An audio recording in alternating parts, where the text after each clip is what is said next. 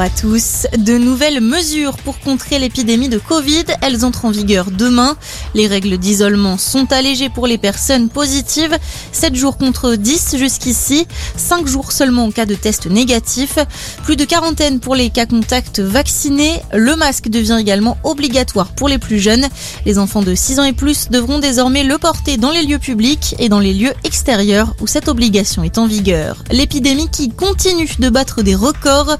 100 millions de contaminations au total ont été comptabilisées en Europe depuis le début de la crise sanitaire. 10 millions en France, le sixième pays au monde à atteindre ce seuil. Notez qu'hier, près de 220 000 nouvelles contaminations ont été enregistrées. Deux féminicides dès le premier jour de l'année. Une militaire de 28 ans a été tuée de plusieurs coups de couteau hier dans le Maine-et-Loire. Son compagnon a été interpellé. Il est soupçonné d'être l'auteur du meurtre. En Meurthe-et-Moselle, un quinquagénaire a reconnu en garde à vue avoir tué sa compagne. Près d'un Français sur trois dépasse les recommandations de Santé publique France en termes de consommation d'alcool. C'est ce que révèle un sondage BVA pour la Ligue contre le cancer dévoilé aujourd'hui dans les colonnes du JDD. 31% des Français consomment plus de 5 jours par semaine, plus de 2 verres par jour ou plus de 10 verres sur 7 jours. La Ligue contre le cancer alerte sur la banalisation de la consommation et la méconnaissance des risques.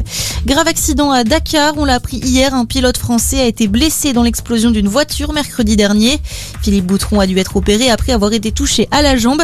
Il n'a donc pas pu prendre le départ du prologue hier. Aujourd'hui, c'est la première grosse spéciale de la course, une étape de 514 km à Haïl. Et puis on passe au rugby, le début de la phase retour en top 14, la 14e journée qui a commencé hier soir.